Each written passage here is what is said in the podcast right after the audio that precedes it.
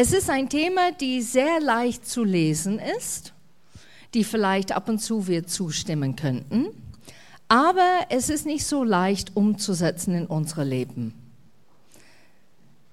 Und ich würde ganz gern das Wort stark nutzen heute Morgen und das Titel heißt Stärke als je zuvor. Und alles, was ihr vorstellt mit Stärke als je zuvor, halte die noch in den Schubladen. Weil es kann sein, dass heute Morgen etwas ganz anderes rauskommt, als das, was ihr denkt. Stark bedeutet von den Duden her, viel Kraft besitzen, über genügend Kräfte fügen, von viel Kraft zeugen oder kräftig sein. Es kann aber auch bedeuten, leistungsfähig, dass es stark ist, ein Gerät oder ein Mensch, widerstandsfähig. Es kann aber auch sein, dass du zu jemand auf Besuch gehst und sagst, boah, war das ein starker Kaffee heute Morgen? Oder ich bin sehr stark überfordert. Könnte auch sein. Aber ich möchte heute Morgen über diese stark der richtig eine Stärke offensichtlich zeigt zu anderen Menschen.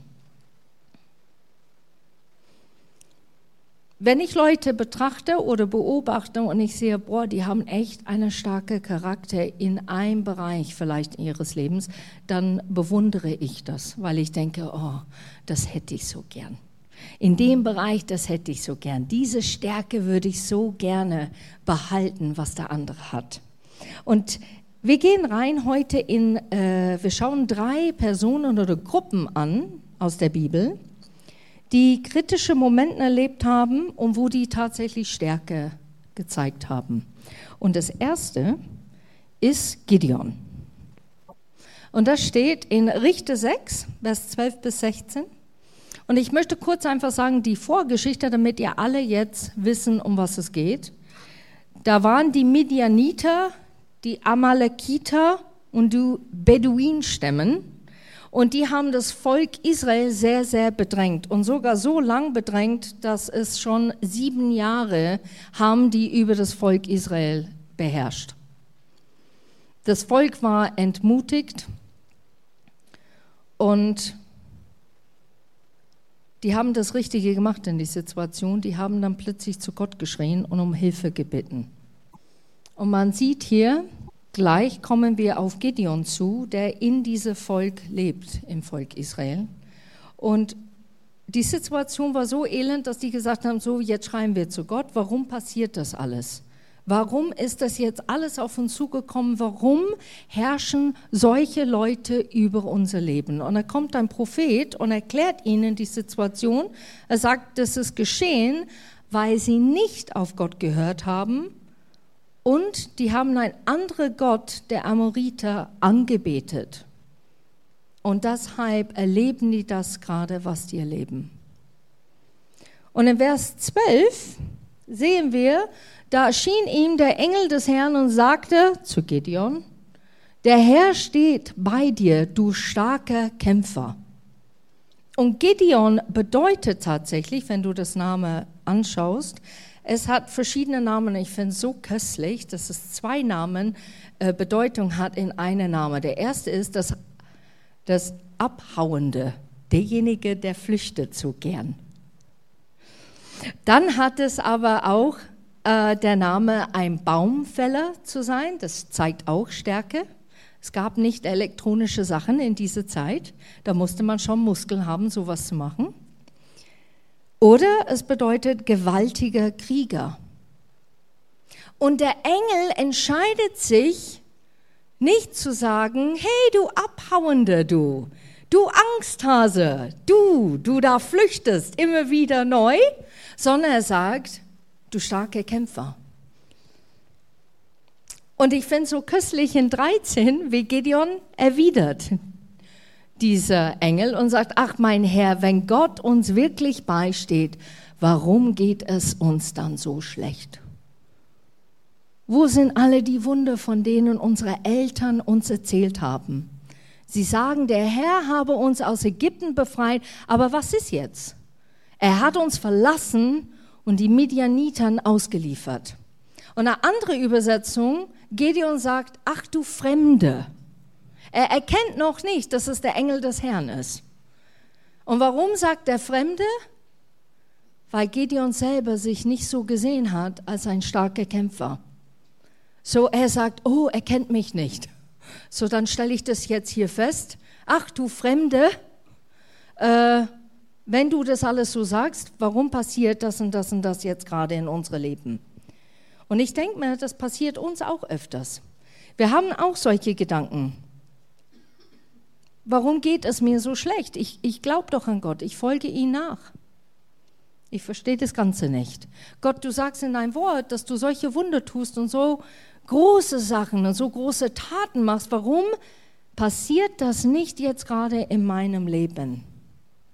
Ich lese so oft, wie du anderen hilfst, aber ich merke nichts davon jetzt gerade in meiner momentigen Situation.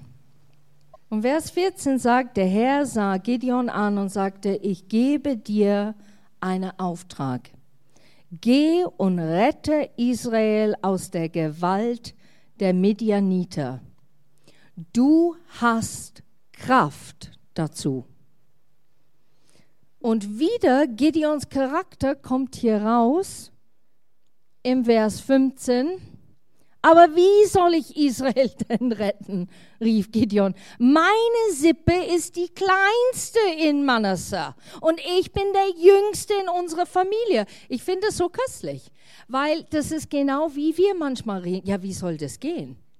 War immer der schwarze Schaf. Ja, wie soll das gehen? Ich bin eigentlich immer das schwächste Glied. Wie soll das gehen? Da gibt es andere, die sind viel, viel stärker. Viel, viel bewusster als ich. Wie, wie soll das gehen? Das macht doch keinen Sinn. Und Gideon antwortet genauso zu diesem Engel, ja, aber wie soll das gehen? Ich bin doch der Kleinste. Er hat das so in sich geprägt und wahrscheinlich auch vorhergesagt. Gideon, du bist der Kleinste. Wir haben, unsere Familie gehört auch zu der geringste. Merkt ihr das? Es wird schwierig für uns. Und besonders für du, Gideon, weil du der Kleinste bist. Hast du solche Dinge gehört in deinem Leben? Vielleicht in Beruf? Aus deiner Familie heraus? Hast, wurdest du verglichen vielleicht in einem Bereich von jemand, wo Du hast den betrachtet in deiner Familie und hast gesagt, um Gottes Willen, ich bin überhaupt nicht so. Und jeder sagt, mei, da schaust du aus wie eine Tante Edeltraut. Aber du redest wie der Onkel Harry. Und du benimmst dich wie... Und dann denkst du, meine Güte, bin ich das alles? Ist aber schlimm. Und weil es nicht nur einmal gesagt worden ist, es wird häufiger gesagt in Familienkreisen, dass man anfängt tatsächlich, okay, das muss die Wahrheit entsprechen. Vielleicht stimmt das tatsächlich. Vielleicht bin ich wirklich so. Aber ich will nicht so sein, aber anscheinend jeder sagt es. Und man fängt an, tatsächlich Sachen anzuziehen, die Gott nie gesagt hat, dass du anziehen sollst. Nie gesagt hast, das gehört zu deinem Lebenslauf. So bist du. Das stimmt gar nicht. So bist du nicht. Und Gideon musste das so lernen. Ich finde es so schön, wie er es lernt. Im Vers 16 steht dann hier, der Herr versprach, ich helfe dir. Der hat nicht gesagt, ach Gideon, jetzt weißt du was, ganz ehrlich, weißt du, mit wem du redest? Hast du überhaupt eigentlich einen Plan? Sondern er sagt, ich helfe dir. Du wirst diese Medianiter schlagen, als hättest du es nur mit einem einzigen Mann zu tun. Gott wollte nicht hier unbedingt seine Kraft und seine Können beweisen. Er wollte Gideon ein Bild geben, mit da er rennen konnte. Du wirst denen schlagen, wie als ob es nur ein Mann ist. Hab Mut, fasse Mut dazu.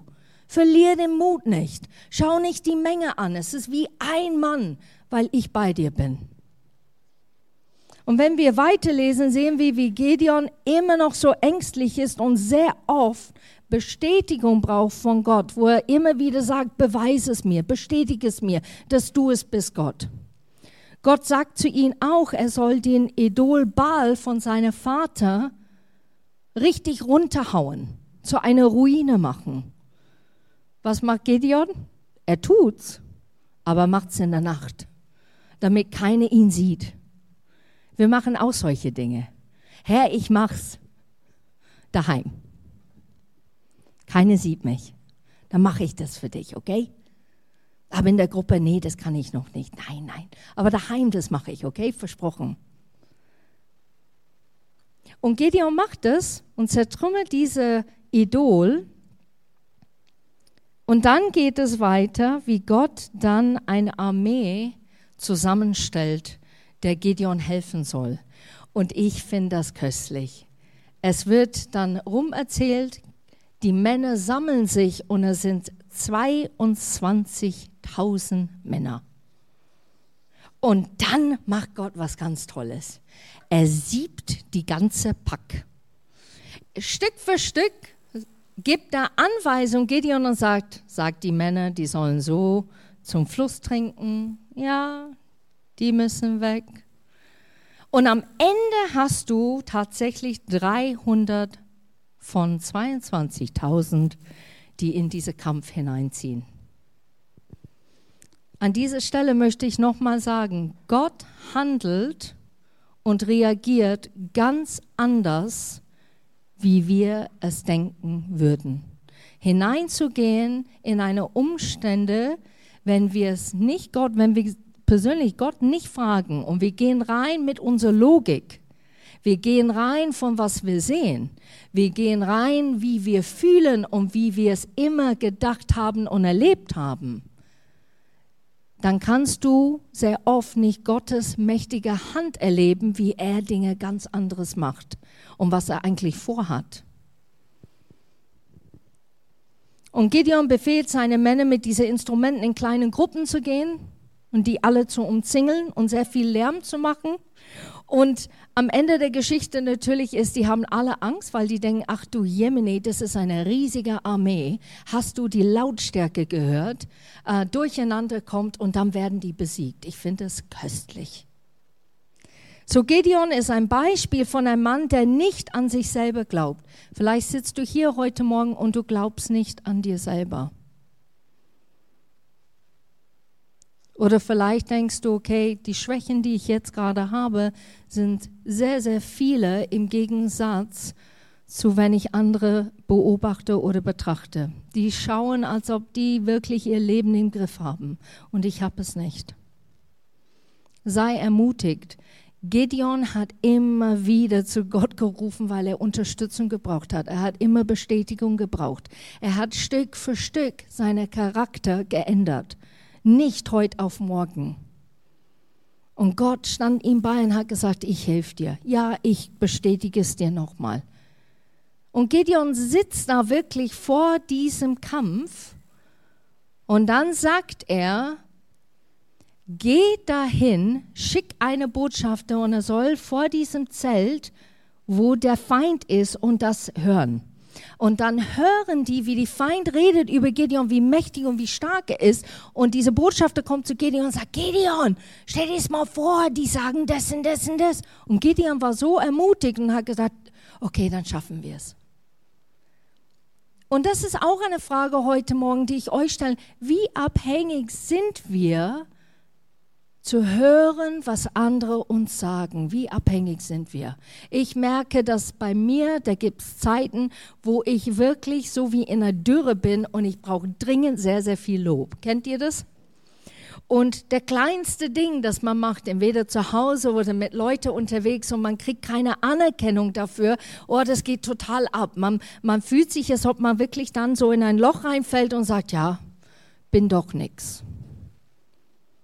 Und ich glaube, Gott möchte uns an diesen Ort bringen und sagt, das ist, du bist nicht abhängig von Menschens Meinungen, wie die dich sehen, sondern du bist abhängig, wie ich dich sehe. Und wie ich dich sehe, ist wunderbar. So viel Potenzial und ich würde es dir so gerne zeigen, wenn du zu mir kommst. Die zweite Gruppe sind diese schönen Namen Shadrach, Mishach und Abednego. Und das ist in Daniel 3, Vers 14 und 18. Und König Nebukadnezar herrscht in Babylon. Die drei Männer sind auch in diesem babylonischen Reich, die dienen den König. Aber dann hat Nebukadnezar eine ganz tolle Idee. Er baut eine Statue und jeder soll vor diese Statue beugen. Jeder. Es soll eine Religion geben und das ist, die beten diese Statue an. Und Shadrach, Mishach und Abednego und auch Daniel machen es nicht. Und jetzt sind die plötzlich vor dem König und der König stellte sie zur Rede im Vers 14. Ist es wahr, dass ihr meine Göttern keine Ehre erweist? Warum wollt ihr euch nicht von meiner Statue niederwerfen? Ich gebe euch eine letzte Gelegenheit. Wenn jetzt die Musik ertönt und ihr niederfallt, lasse ich noch einmal Gnade vor Recht ergehen. Lass ich Gnade vor Recht ergehen. Und wenn ihr euch aber meinem Befehl widersetzt, werdet ihr auf der Stelle in den Ofen geworfen. Glaubt ihr, dass euch dann noch ein Gott aus meiner Gewalt retten kann? Glaubt ihr das dann tatsächlich? Und hier ist die Antwort von diesen Männern. Wir werden gar nicht erst versuchen, uns vor dir zu verteidigen. Das kann man leicht sagen, wenn man Klimaanlage hat. Ne? Man sitzt hier und sagt, ja, ich würde für Gott also hundertprozentig unterstützen. Also ich werde nicht wie Petrus. Nö, du, ich kenne ihn gar nicht. Ich weiß nicht, wer das ist. Ich werde in die gefährlichste Situation, werde ich immer, immer, immer wieder sagen, Jesus ist mein Herr. Ich stelle mir das öfters, wo ich sage sehr oft zu Gott, gib mir die Gnade und gib mir die Kraft in einem Moment, wo ich für dich stehen muss, dass ich nicht überrollt bin von Angst, sondern dass ich stehe wie ein Eins wirklich vor dir und sage, mein Gott und niemand anderen. Gib mir jetzt diese Weisheit im Mut, das anzutrainieren, dass wenn vielleicht so eine Begebenheit passieren könnte, dass ich wirklich die richtige Entscheidung treffe. Und die Entscheidung ist dich.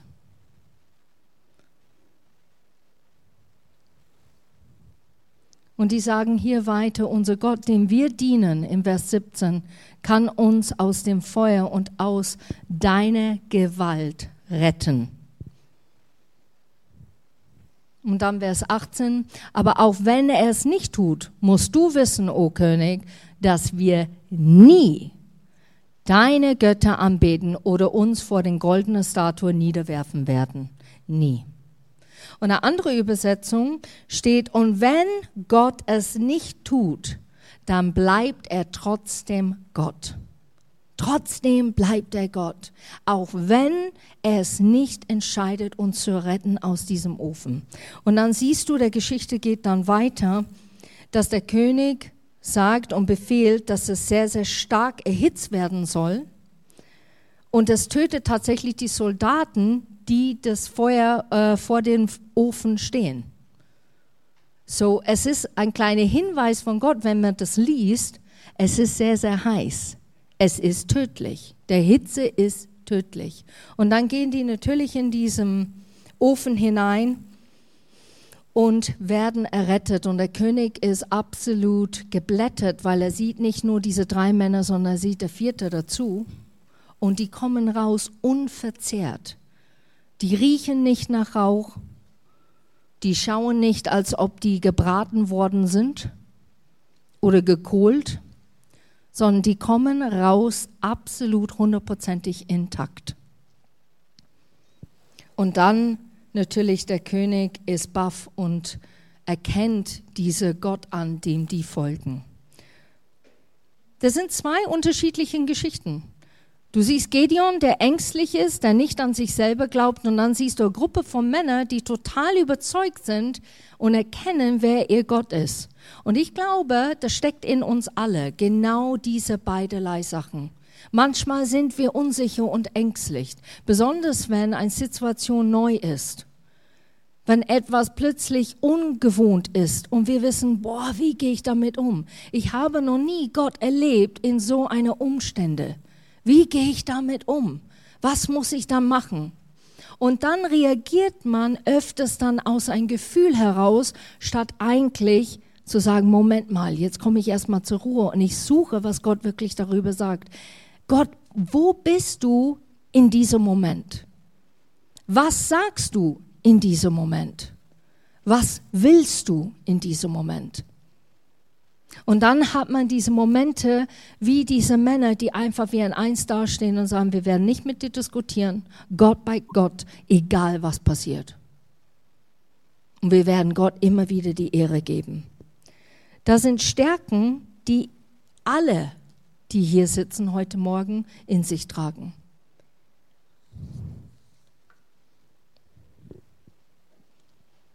Jetzt kommen wir zu den dritten.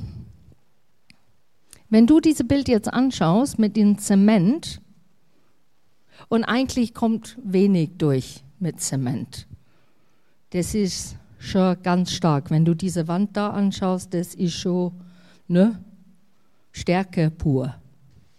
Und dann siehst du diese kleinen Pflänzlein, die da hochkommen und Leben erweisen.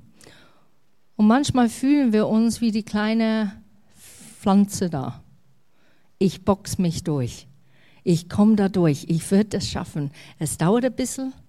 Vielleicht bin ich nicht so offensichtlich oder sichtbar zu anderen, aber eines Tages, diese Pflanze wird dann plötzlich ein Baum.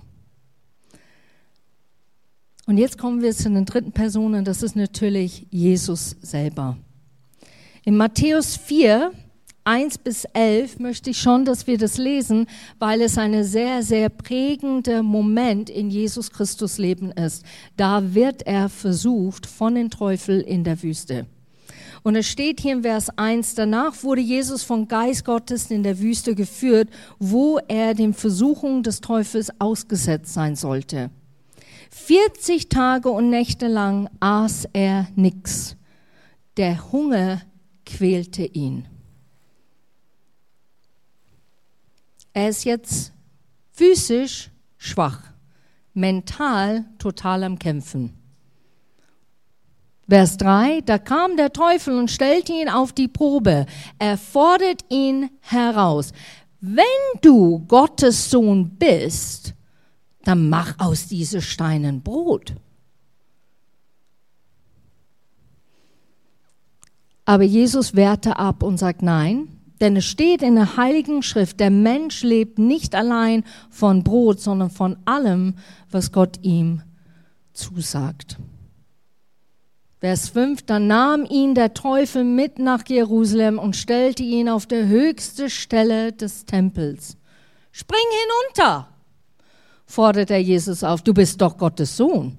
Und in der Heilige Schrift steht, Gott wird seinen Engel schicken. Sie werden dich auf Händen tragen und du wirst dich nicht einmal an einem Stein verletzen.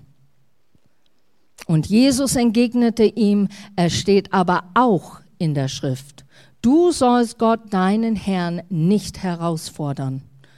Nun führte ihn der Teufel auf einen hohen Berg und zeigte ihm alle Reiche der Welt mit ihrer ganzen Pracht.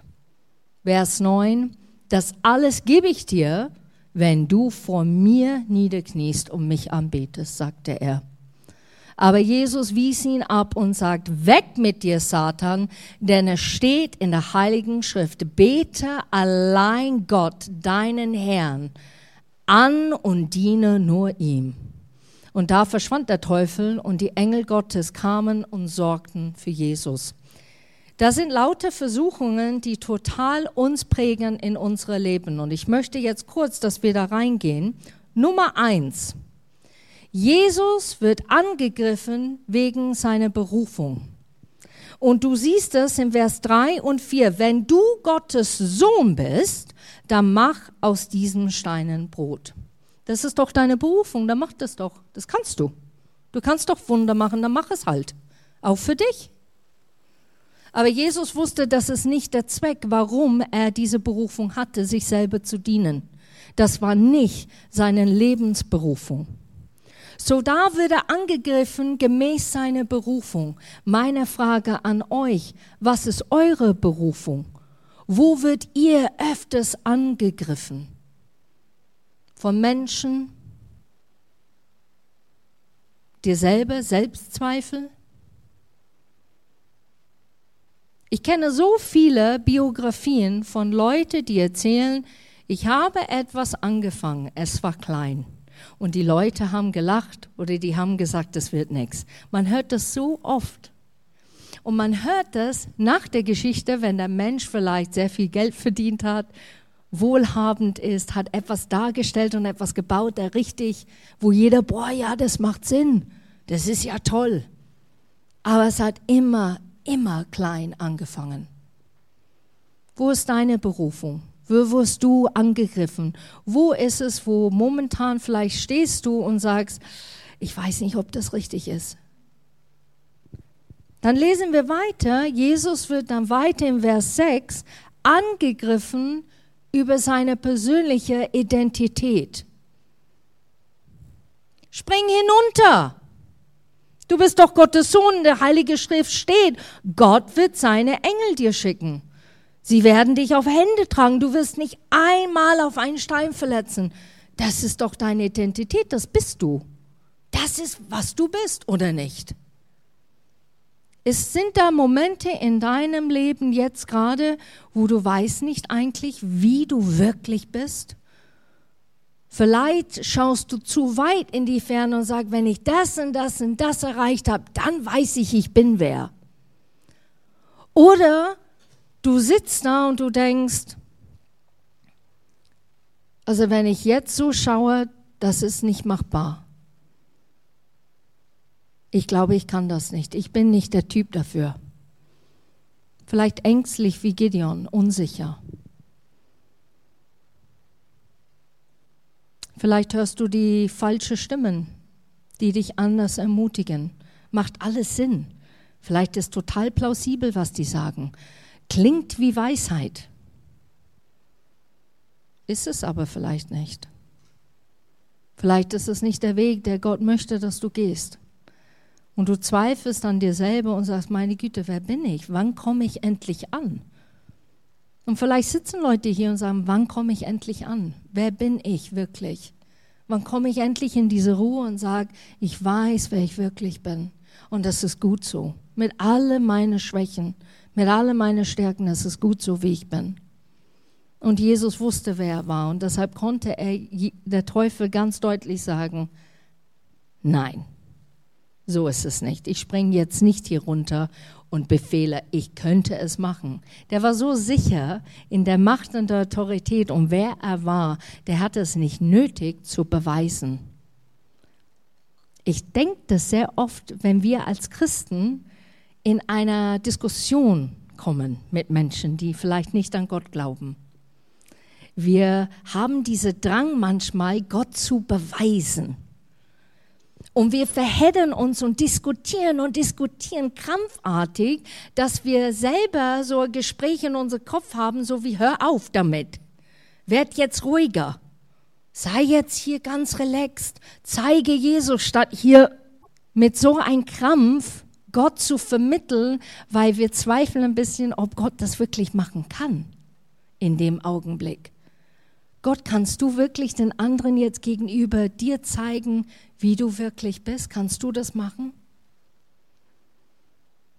Und das liebe ich über Jesus. Er war nicht eingenommen von Menschens Meinung. Es hat ihn nicht interessiert, ob jemand ihn verspottet, gehasst beurteilt hat, das hat ihn nicht interessiert.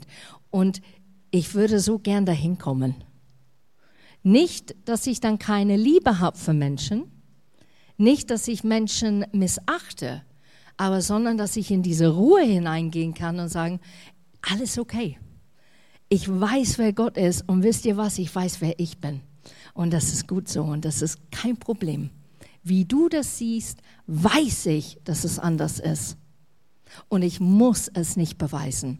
So, die erste ist Berufung, der zweite ist diese Identität. Und jetzt kommt der dritte im Vers 9 und 10, wo der Teufel sagt, ich gebe dir alles, wenn du vor mir niederkniest und mich anbetest. Es geht jetzt hier um das Reich Gottes. Es geht um die Erbschaft, die Jesus hinterlässt für jeder Einzel von uns. Jetzt ist an der Kreuzung angesagt, Jesus könnte ein kompletter anderer Weg gehen, wenn er wollte. Aber natürlich tut er es nicht. Und dann sagt er, weg mit dir, Satan, denn es steht in der Heiligen Schrift, bete allein Gott, deinen Herrn. Diene nur ihm. Ich brauche manchmal Zeit, wenn jemand kommt mit ihrer Meinung oder ihre Wünsche oder ihre Darstellung über Gott und sagt, ja, aber steht es nicht in der Bibel, wir sollen jeder lieben? Steht es nicht in der Bibel, du sollst so und so leben? Steht es nicht in der Bibel?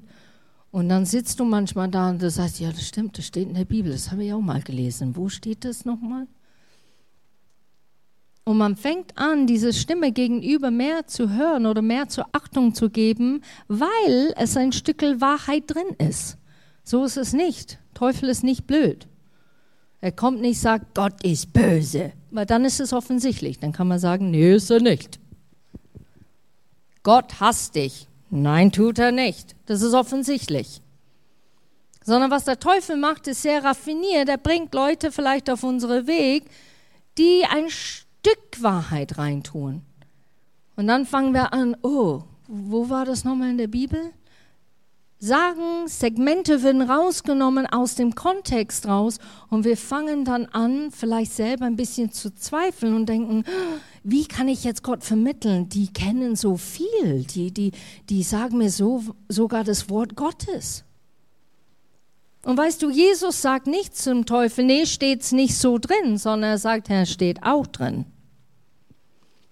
Und ich glaube, wir müssen lernen, auch mehr authentisch zu sein, Leute gegenüber. Wenn Leute das ist ein ganz, ganz wichtiges äh, Gespräch, immer wieder, der hochkommt. Wenn Gott Liebe ist, warum sterben so viele Kinder auf dieser Welt?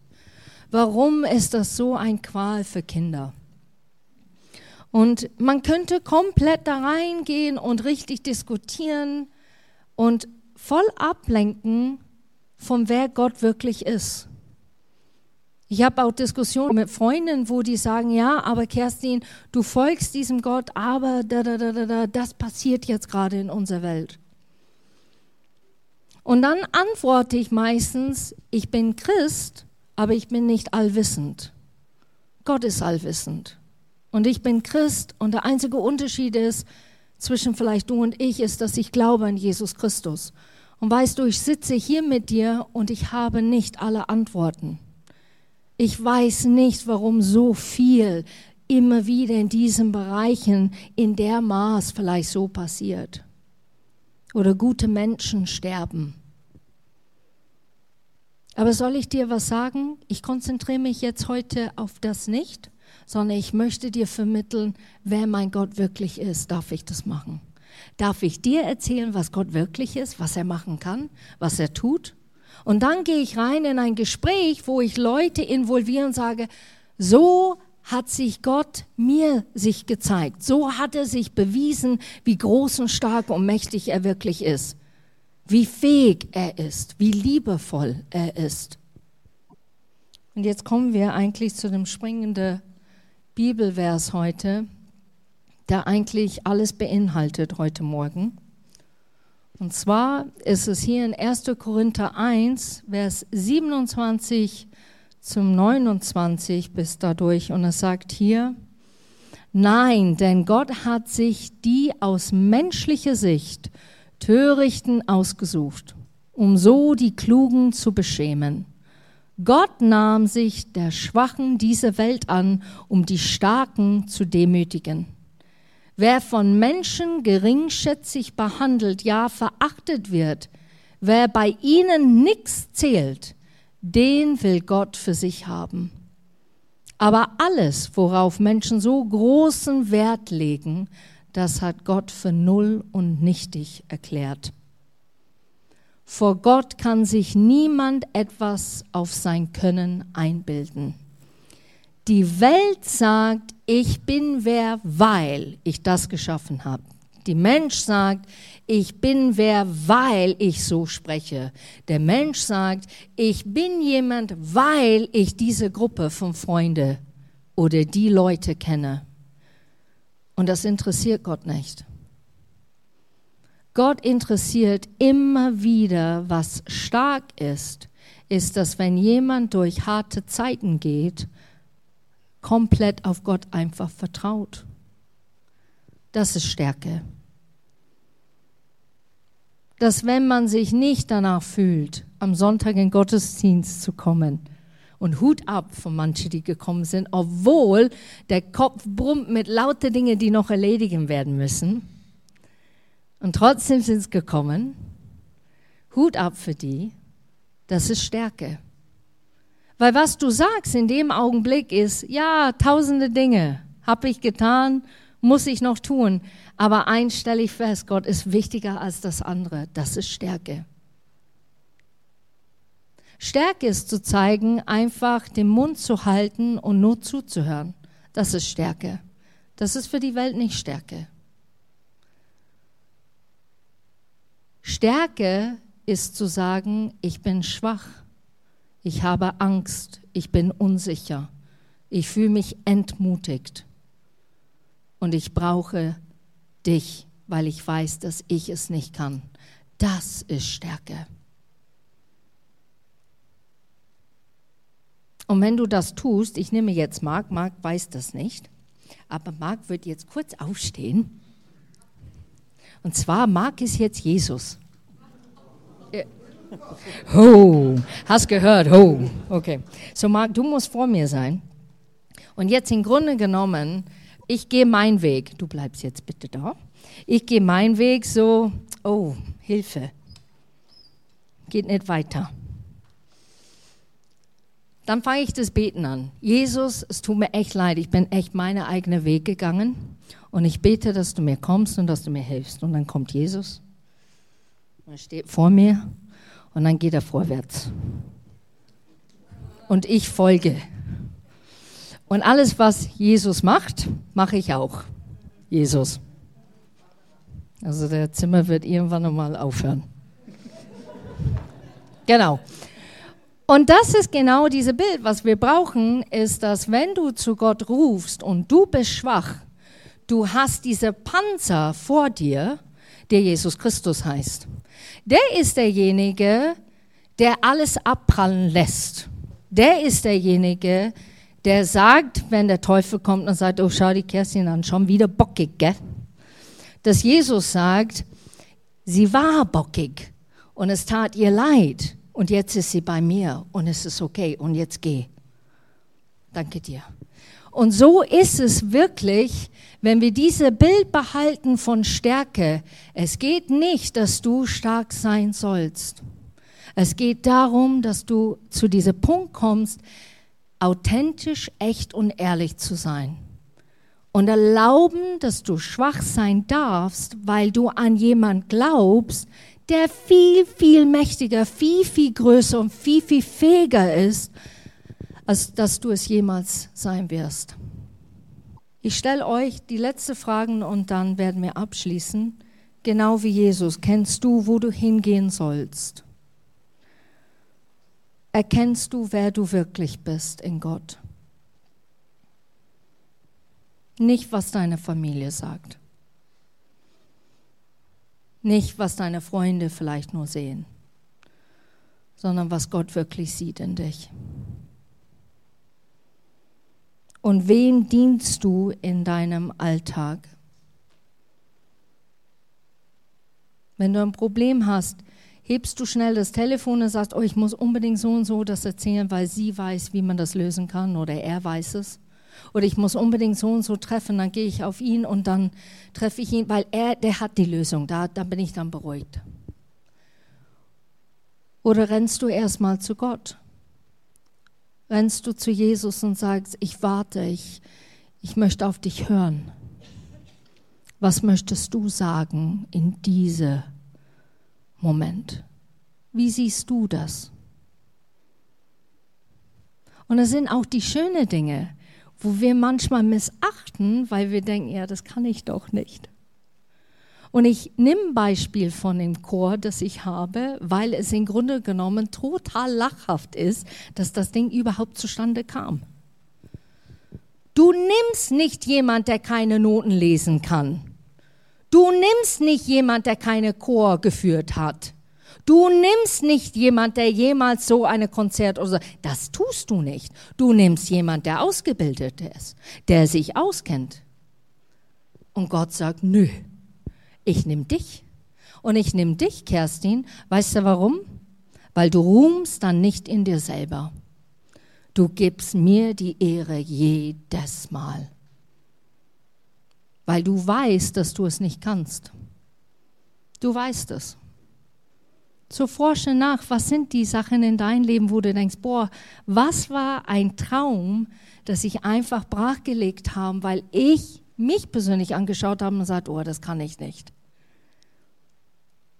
Was hat Gott zu dir gesagt? Wie hat er zu dir gesprochen? Reflektiere danach. Du bist viel stärker, als was du glaubst. Glaub an dich, weil Gott glaubt an dich. Vater, ich bete, dass die Worte, die gesagt worden sind, dass die in unsere Herzen reingehen, was du möchtest, dass in unser Herz reingeht. Nicht, was gesprochen wird, sondern wirklich, dass dein Wort ganz fest in uns wird. Dass wir ein Bewusstsein kriegen, dass wir viel stärker sind, wenn wir schwach sind. Dass du wirklich dieser Mittelpunkt bist in unserem Leben. Und ich bete für jeden Einzelnen hier, dass du den ermutigst, wo die es brauchen. Sei es im Beruf, sei es in Beziehungen, sei es mit Freunden, sei es mit Nachbarn, sei es mit sich selber. Ich bete, dass wir ankommen im Leben, Herr, aber ankommen in dir und nicht die Welt etwas zu beweisen und zeigen. In Jesu Namen. Amen. Hab einen ganz gesegneten Sonntag. Schön, dass ihr alle gekommen sind, trotz der Sonne und genießt jetzt Kaffee und Kuchen und Gemeinschaft. Und wenn ihr Gebet braucht, dann betet füreinander, so wie letzten Sonntag. Ich fand das so ermutigend. Jemand hat gesagt, das ist Gemeinde. Wir beten füreinander, wir sind da füreinander. Dann macht es doch. Aber ich stelle mich auch gerne zur Verfügung. Alles Liebe euch.